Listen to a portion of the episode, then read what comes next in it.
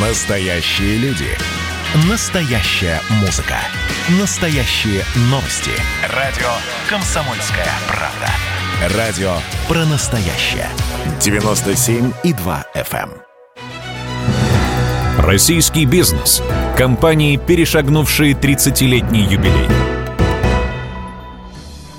30 лет назад, 24 декабря 1990 года, был принят закон о собственности в РСФСР за подписью председателя Верховного Совета Российской Соцреспублики Бориса Ельцина.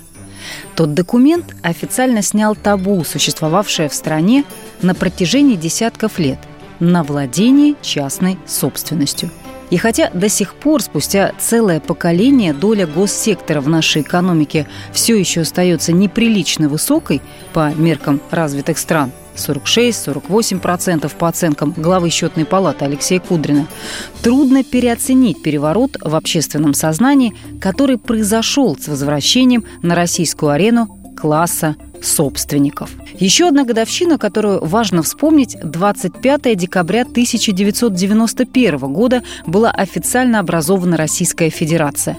К этим двум памятным датам в истории страны и бизнеса комсомолка решила вспомнить, как проходило становление капиталистического уклада три десятилетия назад, кто был пионерами этого движения и какой путь они прошли с тех пор. 30 лет назад из всего вороха проблем, который получил советский народ в результате комбинации многолетнего застоя и стремительной перестройки, самой болезненной была проблема продовольственного кризиса. С конца 1989-го карточная система распределения основных продуктов питания стала повсеместной, а дефицит все разрастался.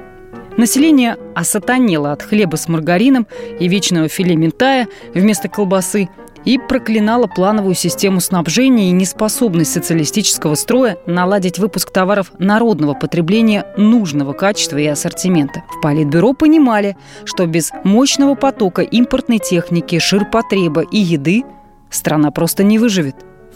В январе 90-го начинаются переговоры СССР и ФРГ о продовольственной помощи.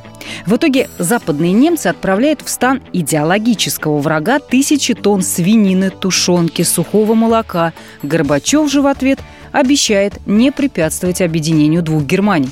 Еще одна проблема была в том, что долгие годы в Советском Союзе существовала государственная монополия на внешнюю торговлю, а тяжеловесная неповоротливая госмашина не могла удовлетворить разнообразные запросы ни у нас, ни за бугром – Страна нуждалась не только в мясе и консервах, но и в компьютерах, бытовой химии, да в тех же джинсах. В то же время советскую продукцию, востребованную в капиталистическом мире, например, удобрения, нужно было еще продвигать. А для этого у портократов не хватало предпринимательской жилки – Сейчас историки точно знают, что решение о либерализации внешней торговли было принято советским руководством еще в сравнительно благополучном 1986 году, но шли к этому поэтапно. Сперва разрешили торговать с иностранцами на уровне отдельных предприятий, которые, конечно, при этом оставались государственными. Потом дали возможность создавать совместные предприятия с западными партнерами – но даже эти первые шаги по установлению цивилизованного экспорта, импорта натыкались на катастрофическую юридическую и деловую безграмотность советских руководителей заводов и фабрик.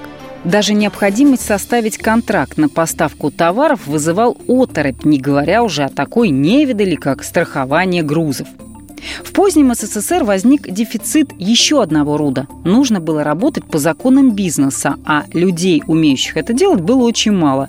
И каждый из них на вес золота. Именно о них мы и поговорим во втором подкасте. Российский бизнес. Компании, перешагнувшие 30-летний юбилей.